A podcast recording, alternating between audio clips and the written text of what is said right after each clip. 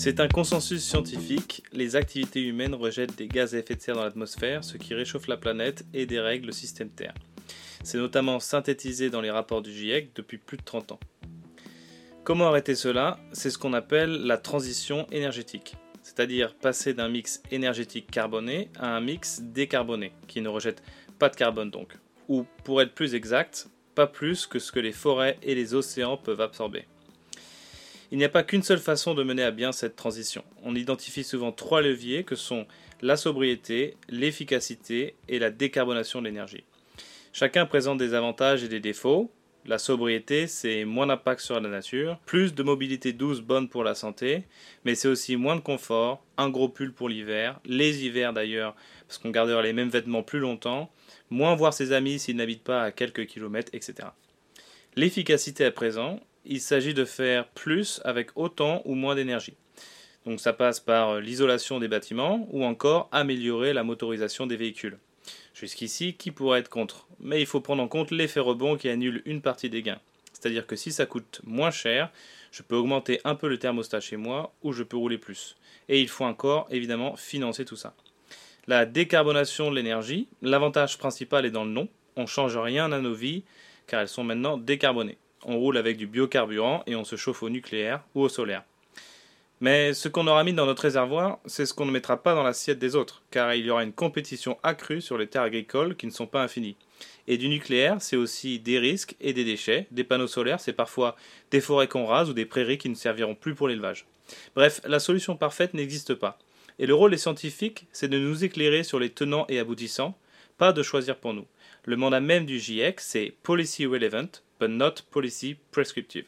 C'est aux élus, aux citoyens, aux entreprises et aux associations de placer le curseur.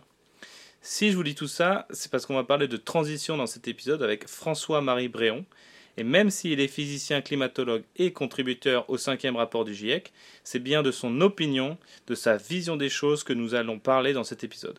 Et on continuera d'explorer d'autres visions dans ce podcast, le but étant d'alimenter le débat, d'aiguiser notre esprit critique afin d'apprendre à placer notre curseur.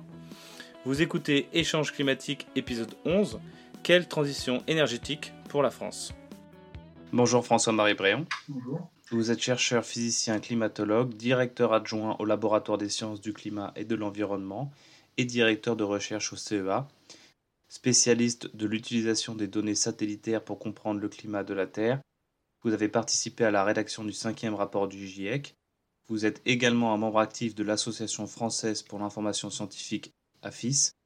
Mais les personnes sur Twitter vous connaissent aussi pour vos opinions tranchées sur la transition énergétique. Avant de parler de cette dernière, je voudrais qu'on apprenne à vous connaître professionnellement. Qu'est-ce que fait un chercheur, physicien, climatologue?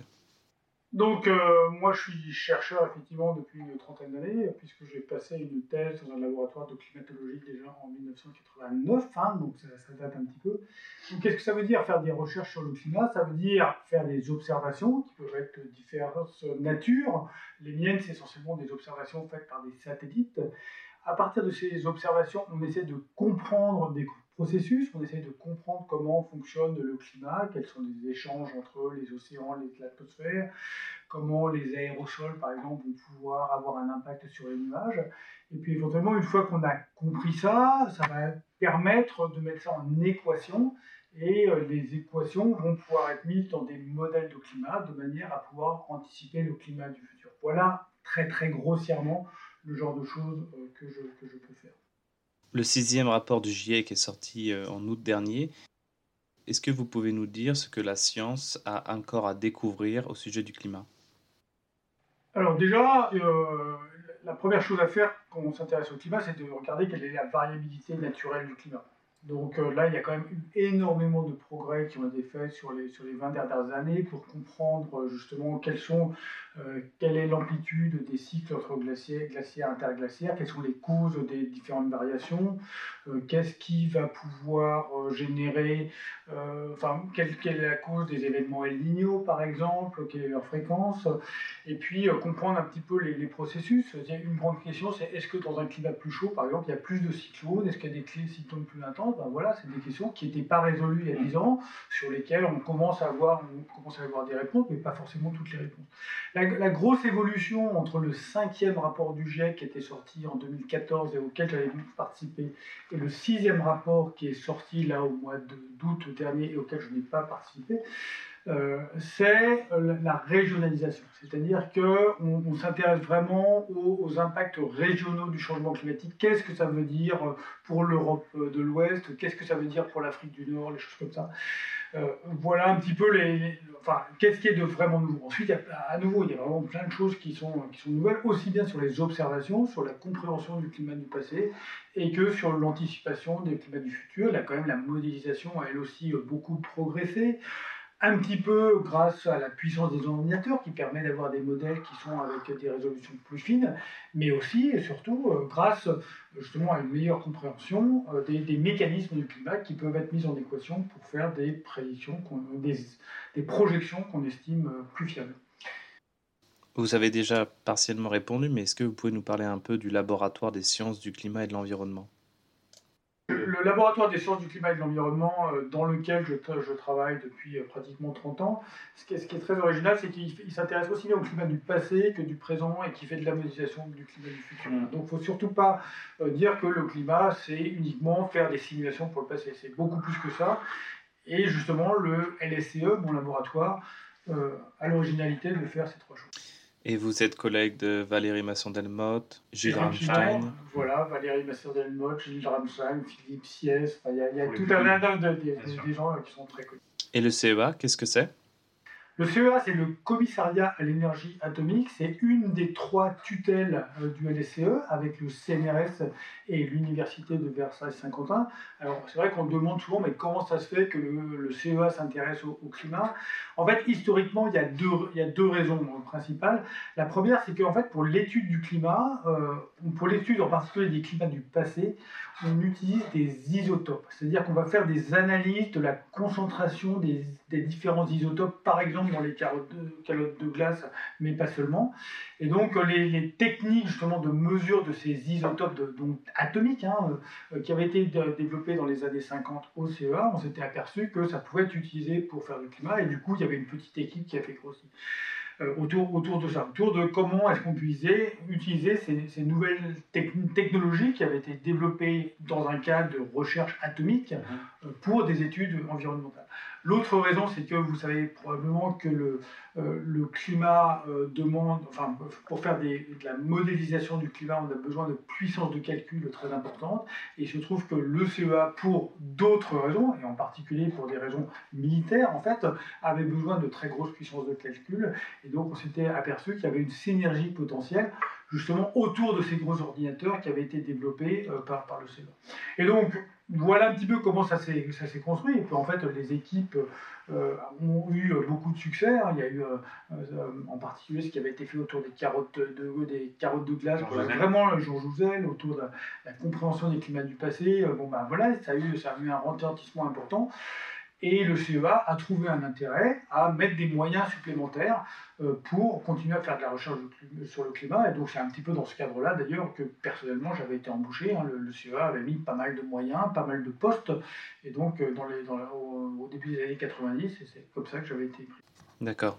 Et la FIS alors, l'AFIS est une association, Association française pour l'information scientifique.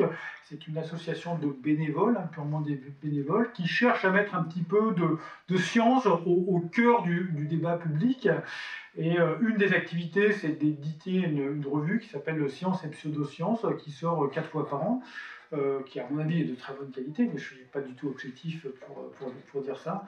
Et voilà, donc on s'intéresse à, des sujets euh, à chaque fois en disant mais voilà ce que dit la science sur un sujet, ce qui, mais en insistant sur le fait que la, science permet d'éclairer le débat public, mais ne décide pas. Hein. C'est-à-dire que typiquement, on va, on va pouvoir dire bah, les OGM aujourd'hui euh, n'ont pas d'impact sur, sur la santé, mais c'est pas pour ça qu'on doit développer des OGM. Les OGM, bah, il y, a, y, a, tout un tas de, euh, enfin de, de, de volets. Et donc on essaie de ne pas rentrer au niveau de la décision, par contre on essaie d'éclairer le débat public autour de ça.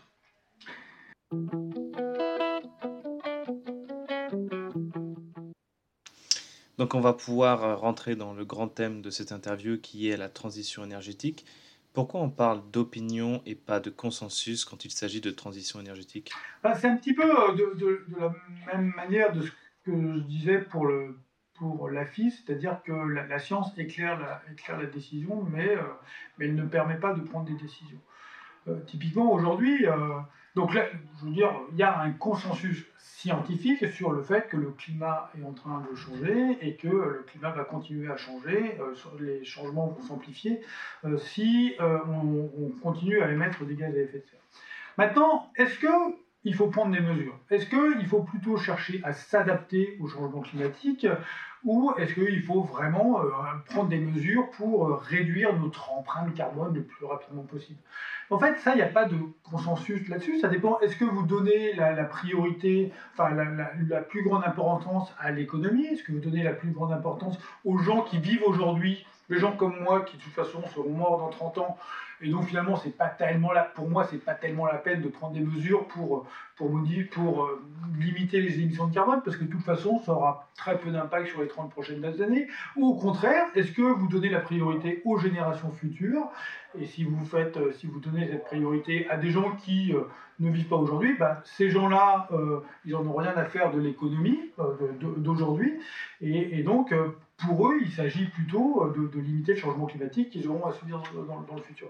Donc finalement, il y a, vous voyez bien, enfin avec l'exemple que j'essaie de donner, ici, que ce n'est pas la science qui va nous dire que euh, qu'il faut mieux donner euh, la priorité aux générations futures ou donner la priorité aux gens, aux gens d'aujourd'hui. Donc c'est une matière vraiment d'opinion.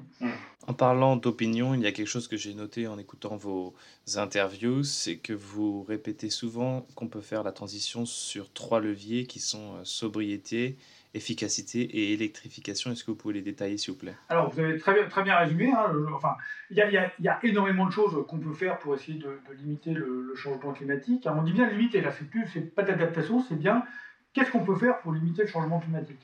Donc, euh, il y, a plein de mesures qui sont faites. À mon avis, on peut les classifier en, en trois, trois mesures. Donc, la sobriété, ça veut dire modifier notre mode de vie. C'est-à-dire qu'on va, on va faire moins de kilomètres euh, en voiture, on va euh, se chauffer moins chez soi, on va avoir une habitation qui est plus petite, ou on va acheter moins d'objets. Donc ça, ça, a quand même un impact direct sur notre mode de vie. La deuxième chose qu'on peut faire, c'est ce que j'appelle l'efficacité. Euh, c'est qu'on va essayer de garder notre mode de vie actuel, mais on va utiliser la technologie pour limiter notre consommation d'énergie. Donc ça, le meilleur exemple, c'est l'isolation des bâtiments. Hein. donc on peut choisir d'avoir toujours 19 degrés chez soi, mais euh, avec, euh, avec une meilleure isolation, ça permet d'utiliser moins d'énergie. On peut avoir des voitures euh, dont les moteurs sont plus efficaces. On peut, enfin voilà, il y a un certain nombre de choses comme ça. On compte sur la technologie pour, moi je ne veux pas toucher à mon mode de vie, mais euh, grâce, à, euh, grâce à nouvelles techniques, ça va, ça va s'améliorer. Et puis la, troisième chose qu'on peut faire, c'est aujourd'hui, c'est pas tellement notre utilisation d'énergie qui est un problème, c'est le fait qu'on utilise une énergie carbonée, c'est-à-dire qu'on met que avec cette énergie, l'utilisation de cette énergie conduit à mettre du dioxyde de carbone dans l'atmosphère. Donc ce qu'il s'agit, ce qu'on peut faire aussi, c'est de changer de mode d'énergie, c'est-à-dire de, se débarrasser des énergies carbonées, le charbon, le pétrole et le gaz fossile, mais plutôt avoir des énergies qui ne sont pas carbonées et en pratique, l'immense majorité de ces énergies pas carbonées, ça, passe par l'électricité. Hein, donc, c'est soit des énergies renouvelables, du euh, éolien, euh, solaire, euh, solaire photovoltaïque, et puis il y a quelques autres choses, mais qui sont plus à, des niveaux marginaux. et puis, bien sûr, le, le nucléaire.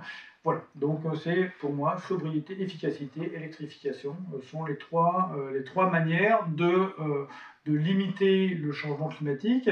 Et finalement, là où on va avoir des, désaccords, enfin, ce que, je viens de dire, je pense que la, plupart des gens vont être d'accord avec ça. Et là où il va y avoir éventuellement des désaccords, c'est ces différents leviers, euh, combien on utilise ces différents leviers. Donc euh, typiquement, le fameux scénario négawatt euh, va beaucoup compter sur la, sur la sobriété. aussi, mais avec aussi sur, sur l'efficacité. Et personnellement, je crois que autant on peut demander plus de sobriété à des gens comme moi qui avons un, niveau de vie qui est, nettement, supérieur à la moyenne mondiale et même à la moyenne française. Euh, mais je pense qu'il y, y a beaucoup de gens aussi à qui on ne peut pas demander euh, de cette, cette sobriété. Je pense que l'épisode des Gilets jaunes l'avait un petit peu, un peu, montré. Donc personnellement, je ne crois pas à un futur, à une, une transition qui soit basée sur une sobriété très importante. Et c'est pourquoi, par contre, je pense que l'efficacité, c'est quelque chose, l'efficacité d'une part et puis l'électrification d'autre part, sont des choses qui sont beaucoup plus vendables, beaucoup plus acceptables par la population. Et donc, je crois que euh, ça passera plutôt, plutôt par là. Mais là, c'est comme ce qu'on disait, c'est plus une question d'opinion que euh, voilà, je dis pas que la science ne dit pas ça, le GIEC ne dit pas ça, et certains de mes collègues euh, ne sont pas d'accord avec ça. Que ce soit le scénario négawatt ou le scénario de l'électrification, ou celui où on mettrait le plus le curseur sur l'électrification. Négatech, par exemple, il y, a un scénario qui a été euh, proposé par une association qui s'appelle le climat, qui, euh, qui dit qu'il faut développer à fond le nucléaire et on, va faire, et on change, on fait très peu de sobriété et on va faire à fond de l'électrification. Donc ça existe. C'est là, c'est un peu le pendant. Oui, d'ailleurs, si ça s'appelle Négatep plutôt que Négawatt, ça montre bien que c'est le, pendant. Enfin, c'était en réponse à.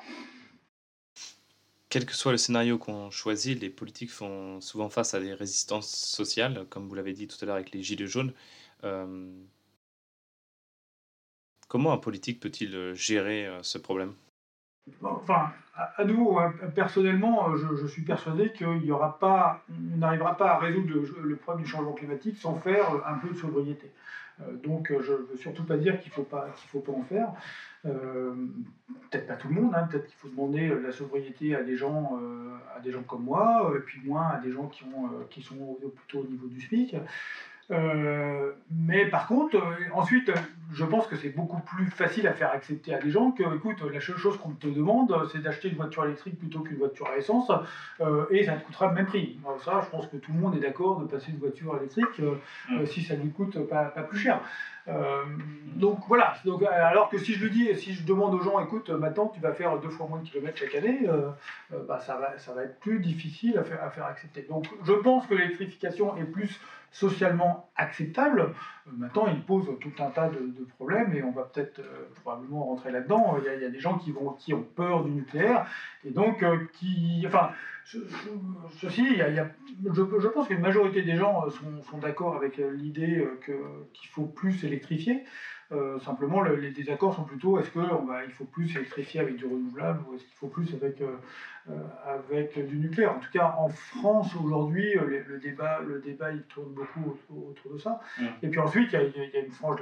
Et aussi, bon, il y a, où est-ce qu'on met le curseur hein, sur, le, sur la sobriété? Je pense que là, il y, a une, vraie question. En France, il y a un grand débat entre ceux qui pensent que le 100% ENR est possible sans nucléaire il y a aussi les pro-nucléaires qui pensent qu'on n'a pas besoin d'ENR et, il y a les gens un peu au milieu euh, qui, pensent qu'on a besoin des deux. Vous, est-ce que vous pensez qu'on peut faire une transition énergétique juste avec du nucléaire et de l'hydraulique? Le potentiel pour les ENR est trop faible en France? Alors, je ne crois pas avoir dit que le potentiel était faible. je veux dire, il y, y a du vent en France, hein, en particulier en Bretagne, dans les côtes, dans les côtes du Nord et compagnie. Euh, mon problème avec l'éolien, c'est son caractère éminemment variable. C'est-à-dire qu'il y a des jours où il y a beaucoup de vent, ce qui permet d'avoir une production importante, et donc euh, potentiellement on pourrait imaginer que si on, avait la même installation d'éoliennes qu'en Allemagne ou en Danemark, ça serait suffisant pour assurer notre consommation électrique. Mais il y a aussi le jour où euh, il n'y a pas de vent. Et en fait, quand je dis il y a aussi des jours, il y a aussi des semaines, voire des semaines au pluriel. Hein, c'est-à-dire que là, typiquement, euh, ces, trois dernières semaines, il y a eu très peu de vent sur toute, l'Europe de l'Ouest. Et donc, euh, on voit bien que l'éolien, peut-être qu'en moyenne, il peut assurer notre consommation, notre besoin énergétique, mais, mais pas certains jours, ou pas certaines semaines. Et du coup, moi, ce dont j'ai vraiment peur, c'est que si en France on dit ouais, euh, on va sortir du nucléaire progressivement, euh, simplement, par exemple, parce que les réacteurs euh, arrivent en leur, fin de vie. Mais pas de problème, on va, on va développer les renouvelables en, parallèle, ce qu'on est en train de faire aujourd'hui. Mhm. En fait, il y a certains jours où ça va marcher, et puis les, pour les jours où ça ne marchera pas, euh, eh ben, on va développer des centrales au gaz. En tout cas, c'est ça qu'on observe en Allemagne, c'est ça qu'on observe en Belgique, euh, où ils sont en train de sortir du, enfin ces deux pays sont en train de sortir du nucléaire, mais dans le même temps, ils développent des centrales gaz. Donc moi, j'ai peur que si on se lance dans cette direction-là, là où aujourd'hui on a une électricité qui est très peu carbonée, en tout cas euh, beaucoup moins carbonée que celle de la très grande majorité des pays, en fait ça conduit à une augmentation des émissions de dioxyde de carbone, alors qu'on sait bien que l'objectif c'est de les, ça serait de les diminuer encore. Mmh. Voilà. Donc le, gros, enfin moi, la raison pour laquelle je suis euh, opposé au, enfin aujourd'hui opposé aux renouvelables en France, c'est leur caractère variable ou intermittent. Euh, il y a des gens qui utilisent ces, deux mots. Euh, tant que on ne sait pas stocker l'électricité correctement. Et donc ça, c'est, le cas aujourd'hui. Donc peut-être ça veut dire, enfin, donc ça veut dire qu'il faut continuer à faire de la recherche sur le, sur le stockage et que le jour où on sera, euh, on verra que oui, industriellement ça passe, oui, on voit qu'on est capable de stocker euh, trois semaines de besoin d'électricité, alors ce jour-là, mais mon, argument principal tombera et on pourra se dire, bah ok, là maintenant ça vaut le coup de faire, de faire du renouvelable. Par ailleurs, enfin là, tout à l'heure, j'ai parlé un petit peu d'éolien. L'éolien, quand même, l'intérêt euh, en France aujourd'hui, c'est que euh, ça produit plutôt plus en hiver qu'en été. Et justement, on a besoin de plutôt plus d'électricité en hiver qu'en été. Hmm. donc, c'est le côté un peu favorable du, de, de l'éolien. C'est pour ça que je suis moins défavorable à l'éolien que je suis favorable, que je suis je suis moins défavorable à l'éolien que je suis défavorable au solaire photovoltaïque. Parce que pour le coup, aujourd'hui, notre demande d'électricité, elle est beaucoup plus importante en hiver qu'en été, et euh, typiquement deux fois plus importante en hiver qu'en été, alors que le solaire PV, il produit 4 à 5 fois plus en été qu'en hiver. Donc c'est complètement anti-corrélé à nos besoins. Mmh. Donc vraiment, pour la France, aujourd'hui, développer le solaire, c'est juste complètement idiot. D'accord. Mais parce qu'on ne peut pas stocker. Parce qu'on ne peut pas stocker. J'ai bien dit, pour la France, aujourd'hui, dans un pays où vous avez énormément de centrales au charbon, ben, tout ce qu'on qu'on fera avec du solaire, c'est autant qu'on ne fera pas avec, euh, avec du, euh, du, charbon. Donc c'est favorable. Mais pour la France aujourd'hui, qui a une électricité qui est très peu carbonée, le développement du, du solaire ne sert à rien. Alors, il y a d'autres types d'énergie euh, renouvelable dont on parle un peu moins dans le débat public. C'est euh, la géothermie, la méthanisation et l'hydrolien.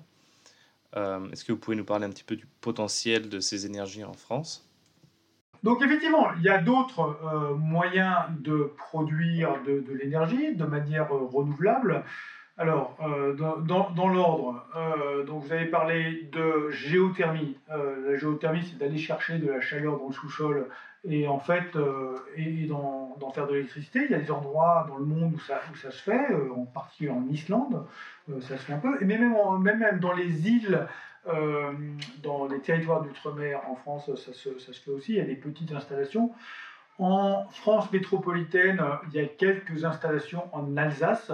Euh, mais c'est vraiment epsilonnesque. Et puis en plus, ça a, eu, ça, a, généré quelques problèmes il y a quelques mois. Je ne sais pas si vous avez entendu qu'il y a eu euh, des tremblements de terre euh, qui ont été, qui, enfin, on a démontré que c'était lié à ces, ces installations mmh. géothermiques.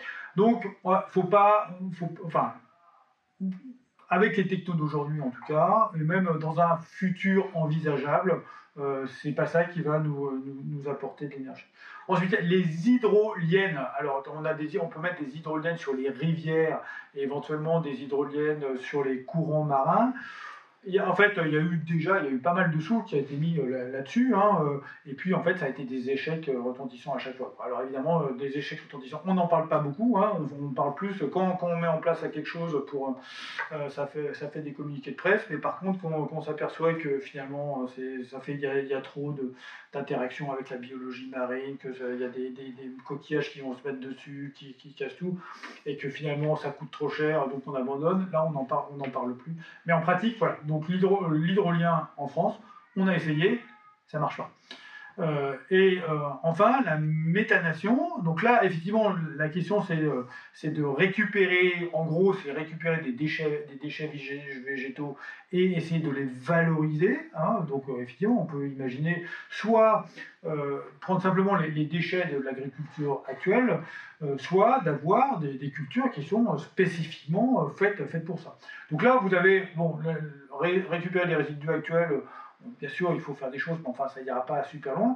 Et par contre, si on veut mettre des cultures pour ça, c'est des choses qui se font déjà, déjà en Allemagne. Là, vous allez avoir un problème de, conflit d'usage, c'est-à-dire euh, quelle est la partie de notre surface euh, qu'on a envie euh, de consacrer à la production d'énergie, et puis quelle est la partie qu'on a envie de laisser pour les forêts, pour la biodiversité ou pour l'agriculture. Donc, là aussi, euh, il y, a des choses qui peuvent être faites. Hein. Euh, je veux dire, la solution au changement climatique, ça va être une somme, une somme de choses, euh, dont, celle-là, mais, mais ça ne va pas dépasser les, 10%. Quoi. voilà. Donc, il y a des choses qui se font hein, déjà aujourd'hui, donc il faut continuer à les faire, mais il ne faut pas s'imaginer que ça va tout résoudre. Concernant l'hydraulique, j'imagine que le potentiel est déjà bien exploité en France. Est-ce que c'est amené à changer avec le changement climatique, la fonte des glaciers? Alors, il y a deux, euh, il y a deux, il y a deux types d'hydraulique en France. Hein. Il y a l'hydraulique de rivière qui est au fil de l'eau, euh, où en, gros, euh, enfin, quand la rivière coule, bah, ça, produit de l'énergie. simplement, elle n'est pas vraiment pilotable hein, parce que voilà, il n'y a pas un réservoir, il n'y a pas un, barrage, il n'y a pas un réservoir. Enfin, il y a un petit barrage, mais, mais sans, sans réservoir. et puis, il y a l'hydraulique de, de, lac ou l'hydraulique d'éclusée euh, qui permet de stocker un petit peu d'énergie et puis de le faire à la demande. Donc ça, déjà, il faut voir que c'est euh, typiquement 10% de notre électricité en France, donc euh, c'est quand, même, quand même pas négligeable. Mais surtout, c'est un énorme avantage parce que c'est vraiment quelque chose qu'on peut, peut moduler. Et donc en particulier pour, pour prendre en compte le cycle journalier de la consommation, c'est extrêmement utile. Donc en fait, l'hydraulique en France, c'est plus que la quantité totale d'énergie que ça produit. C'est extrêmement utile pour le fonctionnement du, système électrique. Alors, est-ce que, déjà, est-ce qu'on va faire plus de barrages? Je pense qu'il y a encore quelques endroits où on pourra en mettre, mais effectivement, on ne va pas doubler le parc existant. Hein. Il faut bien voir que nos ancêtres, enfin, pas, pas si lointains, hein, l'hydraulique s'est surtout développé euh, au XXe siècle et il y a eu des, réalisations qui sont extraordinaires, hein, avec euh, des galeries de, pour transporter de l'eau d'un endroit à un autre dans, dans, les montagnes qui font plusieurs dizaines de kilomètres, des barrages formidables. Enfin, moi, je suis impressionné par ce qui a été fait euh, par nos, par nos, nos, grands-parents hein, dans, les, dans, les, dans, les, années 40, 40, 50 autour de ça. Et euh, donc, vous avez une question sur euh, est-ce que la, fonte des glaces va, va gêner ça? En fait, en pratique, le, débit des rivières euh, en France aujourd'hui ne dépend, ça, ne dépend pas énormément euh, de cette fonte de glace. Il y a des endroits où c'est le cas, mais, euh, mais ce n'est pas tellement ça. Par contre, il est clair que le changement climatique va quand même modifier le, débit des rivières, et donc ça va avoir un impact. Alors, tant qu'on reste sur un réchauffement climatique à 2 degrés, les simulations montrent que ça ne va pas être monstrueux. Par contre, si on part sur un réchauffement climatique à 4 degrés, là, on est en train de rentrer dans l'inconnu, et donc ça pourrait avoir des impacts vraiment, vraiment importants. Mais voilà, l'hydraulique, ça va quand même continuer en France à un niveau qui est quand même assez similaire à celui qu'on a, qu'on a aujourd'hui. Euh, je voudrais qu'on aborde le sujet du nucléaire à présent, et euh, qu'on commence euh, par les arguments pour, avant qu'on regarde les, les désavantages plus tard. Je voudrais un grand programme de développement du nucléaire, c'est ce que vous avez euh, déclaré l'année dernière. Euh, donc voilà, selon vous, pourquoi développer le nucléaire? Quels sont ses avantages? Euh, Et comment le développer Avec des EPR Combien? Est-ce qu'on relance Astrid? Alors, le, gros avantage du nucléaire, enfin, le nucléaire, l'avantage et le défaut du nucléaire, c'est que c'est une énergie extrêmement concentrée. Donc ça veut dire, puisqu'elle est extrêmement concentrée, elle est dangereuse à manipuler. Mais le pendant de, du fait que ce soit concentré, concentré c'est que pour extraire cette énergie, vous avez besoin de peu de surface, de peu de matériaux, vous avez besoin de peu de transport. C'est ça, c'est ça le gros intérêt. Euh, voilà, donc l'intérêt du nucléaire, c'est que c'est une énergie formidable en, concentration. Et, du coup, et du coup, le pendant, c'est que on peut, on peut la piloter. Alors ça, a un impact sur le, euh, sur le coût économique, euh, mais voilà, en tout cas, elle est disponible. C'est une énergie qui est potentiellement disponible à la demande. Donc c'est pour ça que moi, ce que enfin, pour moi, la solution que j'envisage au changement climatique, c'est l'électrification. Ça veut dire que il faut se débarrasser le plus vite possible des énergies fossiles. Et la, une manière de faire ça qui me paraît efficace, c'est que là où aujourd'hui on utilise des énergies fossiles, eh ben, on utilise de l'électricité à condition qu'elle soit peu carbonée et donc de l'électricité nucléaire ou renouvelable. On, a, discuté pourquoi j'étais favorable au, renouvelable. Donc ça veut dire, enfin, pour, pour donner un peu des, exemples, aujourd'hui la majorité des logements en France sont chauffés soit au gaz, euh, soit au fioul. Il faut se débarrasser de ça le plus vite possible. Il faut faire de l'isolation des bâtiments, mais on aura quand même besoin d'énergie pour chauffer un petit peu le bâtiment. Et cette énergie, ça doit être de l'électricité, de préférence sous forme de pompe à chaleur. Là où aujourd'hui, euh, l'immense majorité de, notre, euh, de nos voitures sont des voitures thermiques qui utilisent de l'essence, il faut se débarrasser de ces moteurs à essence et il faut avoir des moteurs aujourd'hui sur batterie, enfin des, des, véhicules sur batterie, et donc on a besoin d'électricité supplémentaire. Il faut aussi euh, mettre en place peut-être de, redévelopper du transport, du transport ferroviaire qui va nécessiter là aussi de l'électricité. Et puis pareil, l'industrie utilise encore beaucoup de, gaz. Et ben, là où on utilise de gaz, il faut euh, passer à l'électrique. Voire, quelquefois, on utilise euh, du gaz, on pourrait peut-être passer à l'hydrogène. On pourrait utiliser dans l'industrie, il y a pas mal d'endroits où on, pourrait utiliser de l'hydrogène plutôt que ce qu'on utilise aujourd'hui. Et donc l'hydrogène, on a besoin de fabriquer de l'hydrogène et il faudrait la fabriquer avec avec de l'électricité. Voilà. Donc tout ça, on, voit bien que une des manières de résoudre le changement climatique, c'est d'avoir une énergie abondante, peu, peu, carbonée en fait, une énergie abondante, de préférence pas trop chère, qui soit, euh, qui va nous faciliter finalement cette, cette, transition. Si vous avez que de l'essence qui est disponible, bah, c'est difficile de vous passer de l'essence. Si on vous propose, vous avez soit de l'essence, soit de l'électricité, bah, c'est plus facile de faire, de faire le pas. Et donc voilà, c'est pour ça que effectivement euh, bah, dans, une de mes, interventions, j'avais dit, euh, peut-être par provocation, que je veux un grand programme de développement du nucléaire. Je me dis qu'aujourd'hui, on fabrique 400, il y a 400 TWh euh, hors de grandeur qui sont fabriqués chaque année grâce au nucléaire. Et ben, si on en avait 800, ça nous aiderait à sortir du feu-il. À nouveau, ça ne ferait pas tout le chemin, il faut aussi faire de la sobriété, mais ça serait quand même beaucoup plus facile si on avait cette électricité abondante et pas chère. Et après, vous pouvez poser des questions sur, sur Astrid. Hein, euh, euh, donc Astrid, c'était un, programme pour essayer de développer un autre type de réacteur, de réacteur nucléaire. En fait, aujourd'hui, finalement, dans le monde, il y a assez peu d'énergie, euh, d'utilisation d'énergie nucléaire. Hein, et, et, du coup, on a des réserves d'uranium qui nous permettent de tenir au moins 100 ans et même probablement plus parce que finalement euh, l'uranium est tellement peu cher qu'on n'est pas allé tellement les, chercher. Donc euh, il est probable que si on disait bah, l'uranium est plus cher, bah, on irait en chercher à d'autres endroits. Donc c'est 100 ans en réserve, mais en ressources ça pourrait être plus. Ouais, c'est ça. Enfin, c'est 100 ans, il y a 100 ans de réserve au coût actuel, en gros. Hein. Et du coup, euh, si on, admet, si on admet de payer notre uranium plus cher, probablement on, va en trouver, plus. Et, j'insiste sur le fait que l'uranium, le combustible dans le nucléaire, c'est une toute petite fraction du coût. Donc même si vous doublez ou triplez euh, le prix de l'uranium, ça change marginalement le coût du nucléaire mmh. euh, à la fin.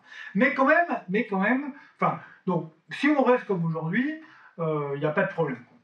Maintenant, comme vous avez compris, hein, moi je dis que d'une part, même, en France, qui est déjà très nucléarisé par rapport aux autres pays, j'aimerais bien qu'on développe plus le, nucléaire, mais surtout, j'aimerais bien que le nucléaire se développe beaucoup dans des pays qui aujourd'hui utilisent majoritairement du charbon ou de l'essence. Donc typiquement, il faudrait que la Chine développe massivement du nucléaire, il faudrait que les États-Unis développent massivement du nucléaire, il faudrait que l'Allemagne développe massivement du nucléaire pour, pour sortir le plus vite possible du charbon. Et du coup, là, si, si c'est ça qui se passe, et l'Inde, l'Inde bien sûr, enfin l'Inde, c'est pas un problème aujourd'hui mais ça va, le, euh, ça va être dans le, dans le, futur.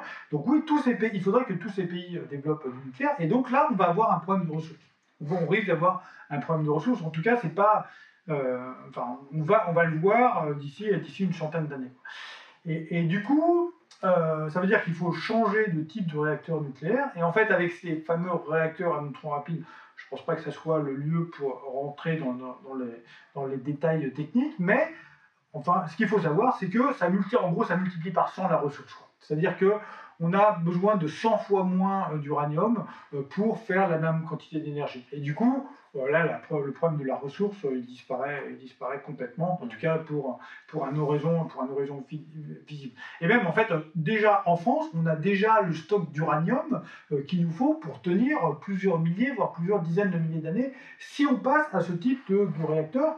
En gros, c'est Super Phoenix, hein, les, gens. Euh, Super Phoenix, qui est un réacteur qu'on a fermé euh, il, y a, une vingtaine d'années sur décision, euh, sur décision politique.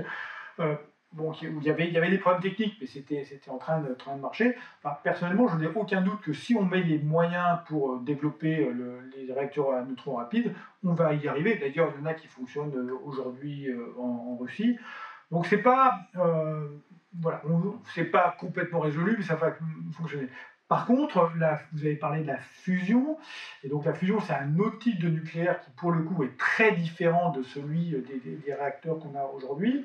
Euh, il y, a de la recherche qui est faite là-dessus. Euh, nos auditeurs ont probablement entendu parler de ITER, euh, qui est un, réacteur expérimental à Cadarache, qui vise justement à faire de la fusion. Mais ça, c'est vraiment du très long terme, et donc ce n'est pas une solution à la problématique du changement climatique aujourd'hui. Mmh. Euh, quelque chose dont j'avais jamais entendu parler et que j'ai lu sur Twitter récemment, EDF utilise des enrichissements trop faibles en uranium. Est-ce que vous pouvez nous expliquer? Alors, j'ai vu passer ça euh, aussi. Euh, il y a, quelqu'un sur Twitter qui, alors, qui, qui, a dit ça. dans les réacteurs qu'on utilise en France aujourd'hui, on utilise de l'uranium qu'on appelle enrichi. Donc ça veut dire que euh, en fait, dans l'uranium naturel, il y a moins de 1% de l'uranium qui est vraiment utilisé. Pour, le, pour faire fonctionner, en fait, euh, il faut passer à plusieurs pourcents. Donc, dans les réacteurs qu'on a aujourd'hui en France, on a plusieurs pourcents de cet euh, isotope qui est vraiment utilisé dans les réacteurs. Et donc, d'après ce, ce, tweetos, en fait, ça, on aurait des meilleures rentabilités, une meilleure utilisation des réacteurs actuels si on avait euh, un, enrichissement supérieur. Mon petit groupe de, euh, de, copains euh, pro-nucléaires qui sont plus compétents que, que, moi sur ces questions, parce que eux travaillent vraiment à l'opérationnel chez, chez EDF, me disent que c'est n'importe quoi. À titre personnel, je n'ai pas, pas d'opinion, je ne fais que répéter ce que me disent les gens qui sont compétents sur les questions. D'autres arguments pour avant de passer aux arguments contre? La place, ça prend un peu de place, euh, le nucléaire? Alors ça dépend. Euh, à chaque fois, un, argument pour, euh, ça dépend à quoi on le, on le compare. Hmm. Mais en tout cas, en France aujourd'hui, un, gros argument pour le nucléaire, c'est que c'est des emplois qui sont essentiellement en France. C'est-à-dire que tout le coût, ou, je ne vais pas dire tout le coût, mais l'essentiel du coût du nucléaire, c'est des emplois en France. Alors que le photovoltaïque, peut-être que c'est euh, un peu moins cher euh, ou, ou, la même chose que le coût du nucléaire, mais, mais le coût, c'est essentiellement finalement des emplois en Chine, puisque c'est le, coût des panneaux solaires, euh, bah, c'est du, fric, c'est de l'argent qu'on donne, qu'on donne à la Chine, et pour l'éolien, c'est un, peu, un peu pareil. Mm. Donc voilà, pour moi, un, un autre avantage du nucléaire, c'est que ce sont des emplois qui sont, en tout cas aujourd'hui, non délocalisés, qui sont pour l'essentiel en France. Alors, pas complètement, hein. il, y a, il, y a, quand même une part du nucléaire qui est faite à l'étranger, il y a en particulier les mines sont à l'étranger, mais c'est une toute petite partie du, du coût global. allons-y, maintenant on peut passer aux, désavantages, aux désavantages du nucléaire. Oui, je voulais juste noter euh, que l'espace au sol était moindre. Je crois que je, l'ai mentionné, je l'ai mentionné tout à l'heure, effectivement, en disant que c'était euh, l'avantage et l'inconvénient, c'est que c'est une énergie très concentrée et que par conséquent, ça utilise peu de surface, peu de matériaux euh, hmm. pour, pour, le faire. On est bien d'accord, c'est, pour moi, c'est un énorme avantage du, nucléaire, euh, surtout dans un monde où on a, il y a de plus en plus de gens et qu'on se préoccupe de la biodiversité, qu'on a, donc on a envie de laisser de la place euh, pour la biodiversité. Hein, il faut bien voir que si vous voulez euh, produire la, même quantité d'énergie avec des panneaux photovoltaïques, euh, vous avez besoin de, typiquement, c'est mille fois plus de surface qu'une centrale nucléaire. Donc, donc évidemment, avec un impact sur la biodiversité qui est, énorme. Mmh. Notamment le projet dans les Landes. Exactement. Mais il y a un problème dans les Landes, mais, mais, déjà ce qui se fait aujourd'hui, hein, regardez, regardez en Provence, je veux dire, il y a des kilomètres carrés qui hmm. étaient des trucs, des, endroits que moi personnellement je trouve magnifiques, qui sont couverts de panneaux solaires. Euh, voilà, on avait des endroits qui étaient, euh, où il y avait de la biodiversité, où il y avait des, forêts. Aujourd'hui, dans le Var aussi, on coupe des forêts pour, pour faire des, champs de panneaux solaires. Hmm. Euh, c'est ça qui se passe déjà, déjà aujourd'hui, hein, c'est pas que des projets.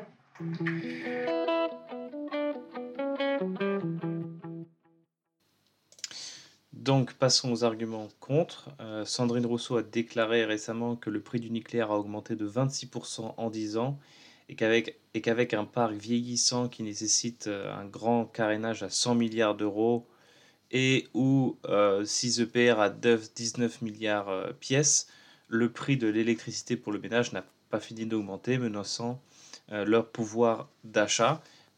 vous voulez réagir? Oui, enfin, il y, a, plusieurs choses euh, sur lesquelles je ne suis pas d'accord avec Sandrine Rousseau.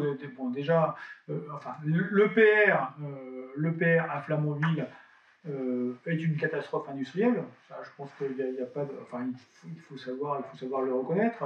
On a fait, enfin, j'étais pas impliqué, mais je pense qu'un certain nombre d'erreurs ont été faites, en partie parce que c'est un prototype, et en partie parce que bah, finalement on a perdu euh, la, maîtrise de ce genre de gros projets industriels en France.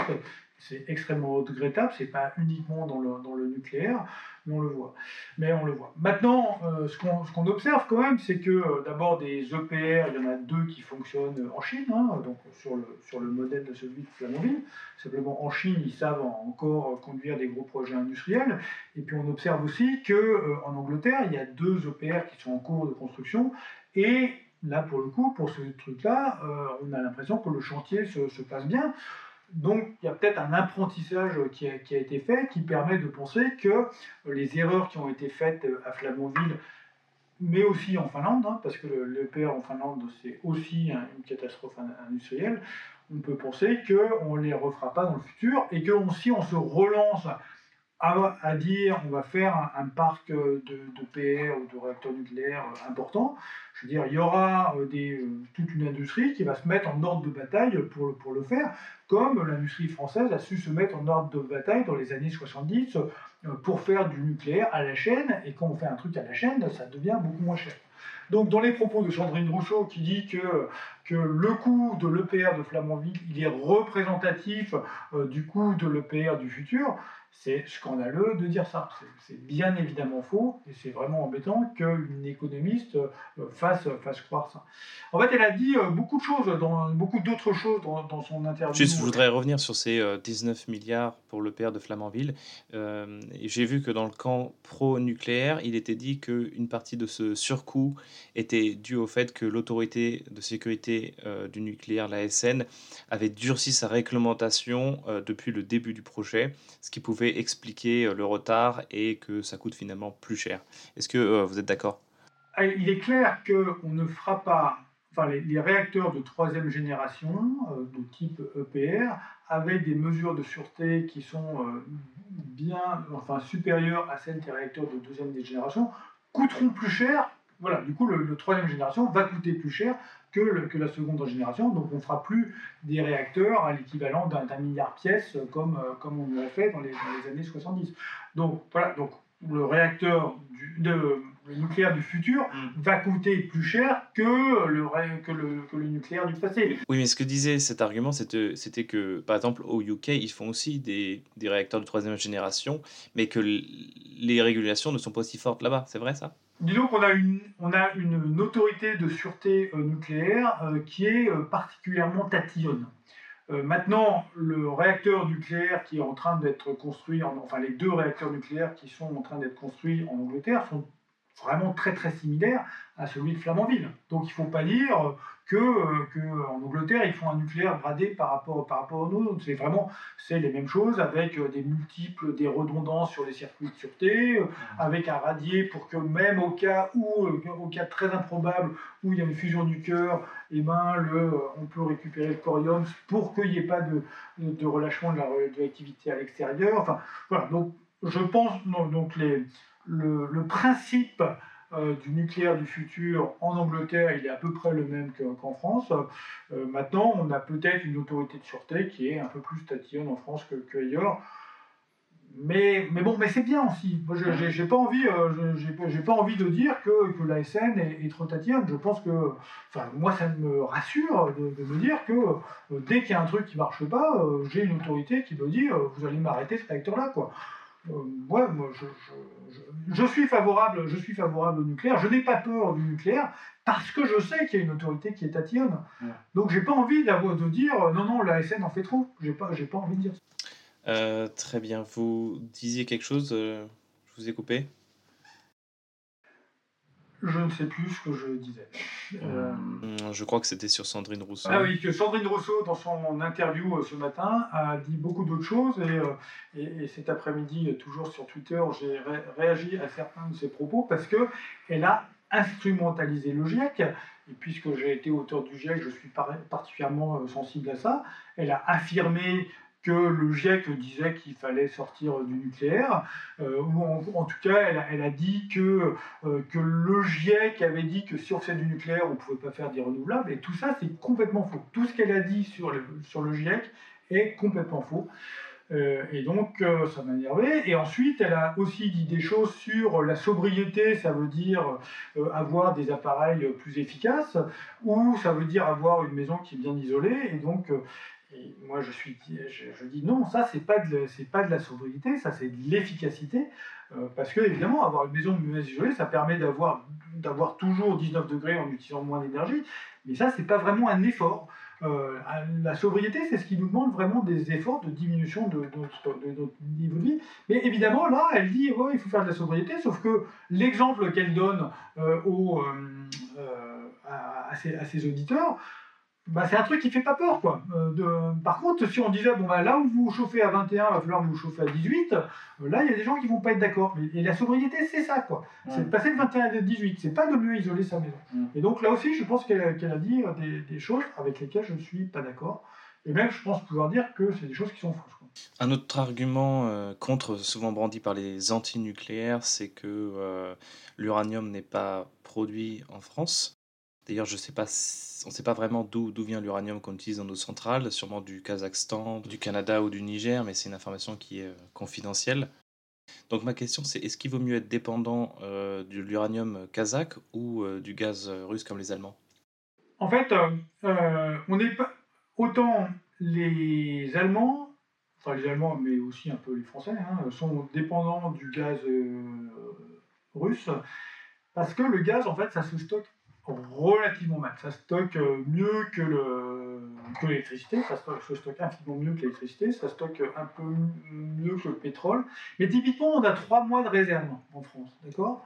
Donc ça veut dire que si Poutine euh, nous dit, bah tiens, euh, vous m'emmerdez, je vous coupe le gaz, et ben trois mois plus tard, on est mal.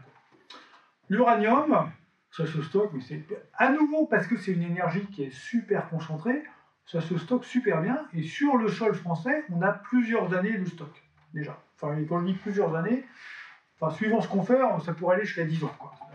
Donc on pourrait récupérer de l'uranium qui a déjà été utilisé et le, le retraiter pour faire. Donc on a voilà. Donc on a plus- plusieurs années de stock. Donc évidemment la dépendance à ce moment-là, elle n'est pas du tout la même parce qu'on a, on a largement le temps de se retourner. Si aujourd'hui on achète euh, la moitié de notre uranium euh, au Kazakhstan et puis euh, que le Kazakhstan tout d'un coup il nous dit bon, finalement moi je ne vous en donne plus, bon ben, d'abord on a largement le temps de se retourner, de, de prendre des contrats avec le Canada et l'Australie pour l'acheter plus chez eux et moins chez, chez, le Kazakhstan. Donc la dépendance, la vulnérabilité n'est absolument pas la même. Mmh. Aujourd'hui les, les, les principaux euh, parce que ce qu'on sait bien, c'est quels sont les, principaux producteurs dans le, monde. Hein. donc le, premier producteur dans le monde, c'est effectivement le Kazakhstan. Euh, et les autres grands producteurs, c'est le Canada, l'Australie, euh, le Niger, la Somalie, ces, pays-là. Donc il y a des pays qui sont, on va dire, qui sont pas très démocratiques, mais par contre, le Canada et l'Australie, typiquement, on peut pas dire que ce soit que ce soit pas des démocraties. Donc, voilà. Alors, où, est-ce que la France achète son uranium aujourd'hui? Euh, bah, Peut-être pas autant, enfin, c'est pas forcément la, même répartition qu'en moyenne mondiale. Donc, la France, typiquement, va acheter plus euh, en, au Niger que les, les parce qu'on a des, euh, des, accords avec le Niger qui, sont, qui, sont, historiques. mais, mais voilà, mais qu'on a quand même un approvisionnement qui est diversifié, ce qui fait qu'on n'est pas vulnérable de la même manière.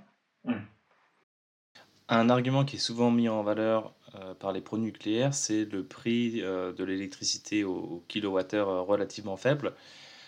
mais comment on peut parler d'un prix au kilowattheure sur l'ensemble du cycle de vie quand la demi-vie d'un déchet s'étend sur plusieurs milliers d'années? Comment on sait qu'il n'y aura pas des, des coûts imprévus?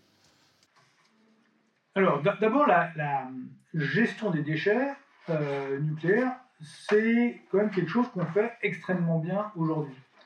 Et j'aimerais bien que toutes les industries euh, fassent cette gestion des déchets aussi bien. Je ne sais pas si vous savez que donc le, le, combustible nucléaire, une fois qu'il a été utilisé, qui sort de la centrale, euh, c'est un truc euh, extrêmement radioactif, extrêmement dangereux. C'est-à-dire qu'il ne faut pas s'en approcher. Si on, approche, on, meurt en deux minutes. Simplement, il y, a une partie les trucs les plus radioactifs, ils disparaissent en quelques jours, quelques semaines, quelques mois. Donc en fait, l'idée, c'est que d'abord, on les laisse sur place et on laisse les trucs les plus radioactifs disparaître naturellement. Une fois qu'ils ont disparu, on euh, les emmène à la Ça reste extrêmement radioactif, ça reste extrêmement dangereux, mais un peu moins euh, qu'au départ euh, quand même. Et donc, à la, dans l'usine de retraitement de la Hague, on fait tout un processing, c'est-à-dire qu'on va mettre l'uranium d'un côté, on va mettre le plutonium d'un autre côté, on va mettre les actinides mineurs d'un autre côté, et puis le... Et donc à la fin, il va rester, donc potentiellement, l'uranium, le plutonium, on va pouvoir s'en resservir dans les, dans les réacteurs actuels. Aujourd'hui, il y a 10% de notre électricité en fait qui vient de, cette, de cet uranium de, retraitement. Et puis, euh, tous les trucs euh, qui sont euh, un peu des déchets ultimes, on les coule dans une matrice de verre. C'est-à-dire qu'on les mélange, on les mélange à du verre, et puis on les stocke pour le moment, on les stocke sur place. Et c'est ça, ces trucs-là qui sont destinés à, à, partir à CIGEO, à partir dans des couches profondes. Moi, je suis, euh, je suis allé euh, visiter La Hague et euh, je me suis baladé dans un, dans un hangar qui contient cinq années de, de, déchets nucléaires, les déchets nucléaires ultimes. J'avais mon compteur GGR avec moi. en fait, bon, la radioactivité était un petit peu supérieure à la radioactivité ambiante, mais rien du tout, parce que parce qu'il y avait deux mètres de béton entre les deux.